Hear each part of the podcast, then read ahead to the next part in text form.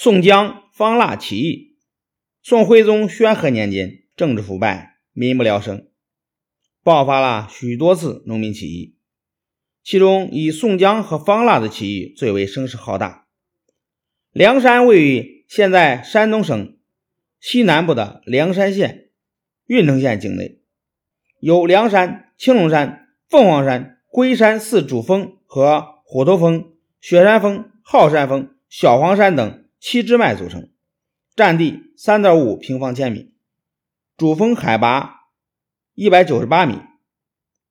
唐朝末年以后，黄河多次决口，到北宋末年时，梁山下形成了水域八百里的大湖泊，湖中有许多天然小岛，港岔交错，芦苇纵横，形势险要。当时许多破产的农民、渔民以及一些。被通缉的逃犯都藏匿到这里，以打鱼为生。政和元年，宋徽宗为了解决财政困难，设立了西城扩田所。西城扩田所将梁山泊收为公有，规定凡是入湖捕鱼、采藕、割蒲，按船只大小征收重税。农民和渔民交不起沉重的税赋。被迫铤而走险，凭借梁山伯易守难攻的地理条件，抗租抗税，狙杀官兵。宣和元年，以宋江等三十六人为首的起义军占据梁山泊，率众起义。据史料记载，宋江起义军的三十六名头领，具体是宋江、晁盖、吴用、卢俊义、史进、柴进。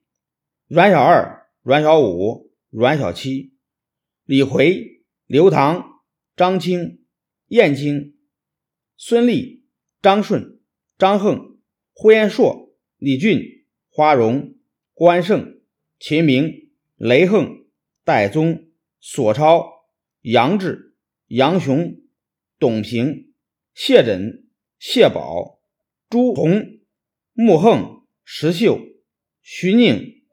李应、花和尚和武松，起义军大约有一万来人。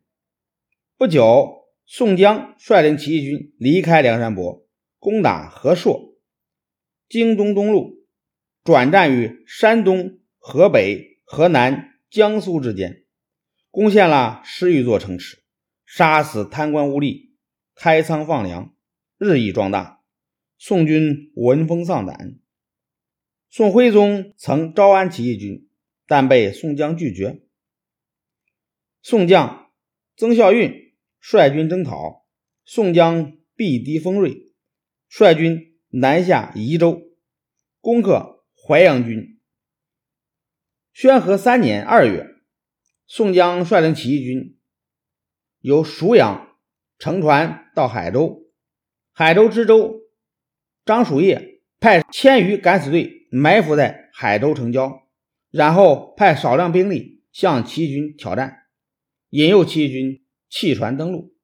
起义军登陆后陷入重重包围，张叔夜又派兵烧了起义军的船只，起义军陷入重围，损失惨重，退路又断，在走投无路的情况下，宋江只好率众投降，接受招安。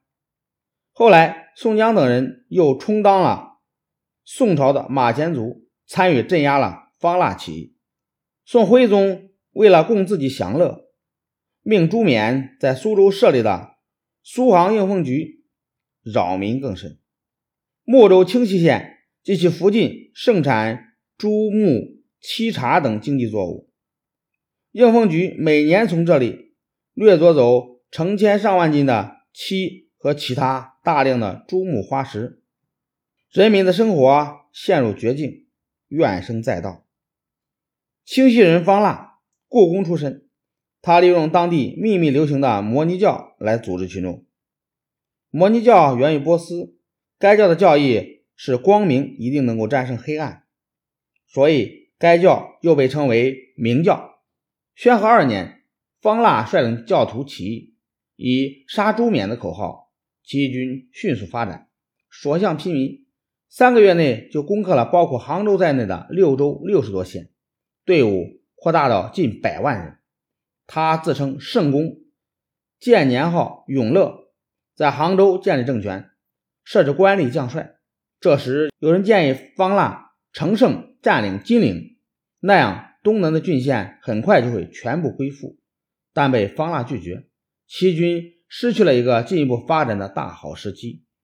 北宋朝廷知道方腊起义的消息后，立即派童贯率领西北的精锐宋军十五万南下镇压起义。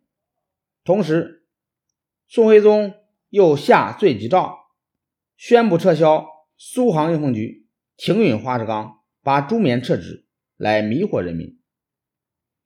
童贯带领的宋军渡江后，直指杭州，各地的地主武装也纷纷出来配合宋军进攻。方腊亲自指挥作战，但兵器与人员数量均处于劣势。作战失利后。方腊只好放弃杭州，撤回清溪。宋军紧追不舍，起义军退守山谷深处的邦元洞，对宋军进行了顽强的抵抗。但这时起义军粮食耗尽，军械缺乏，战斗力逐渐丧失。后来在叛徒的带领下，宋军攻入洞中，方腊不幸被俘，后押到东京就义，起义失败。方腊起义失败后，宋徽宗立即恢复了苏杭应奉局，加紧搜刮奇花异石，宫殿、园林等大型工程照样进行。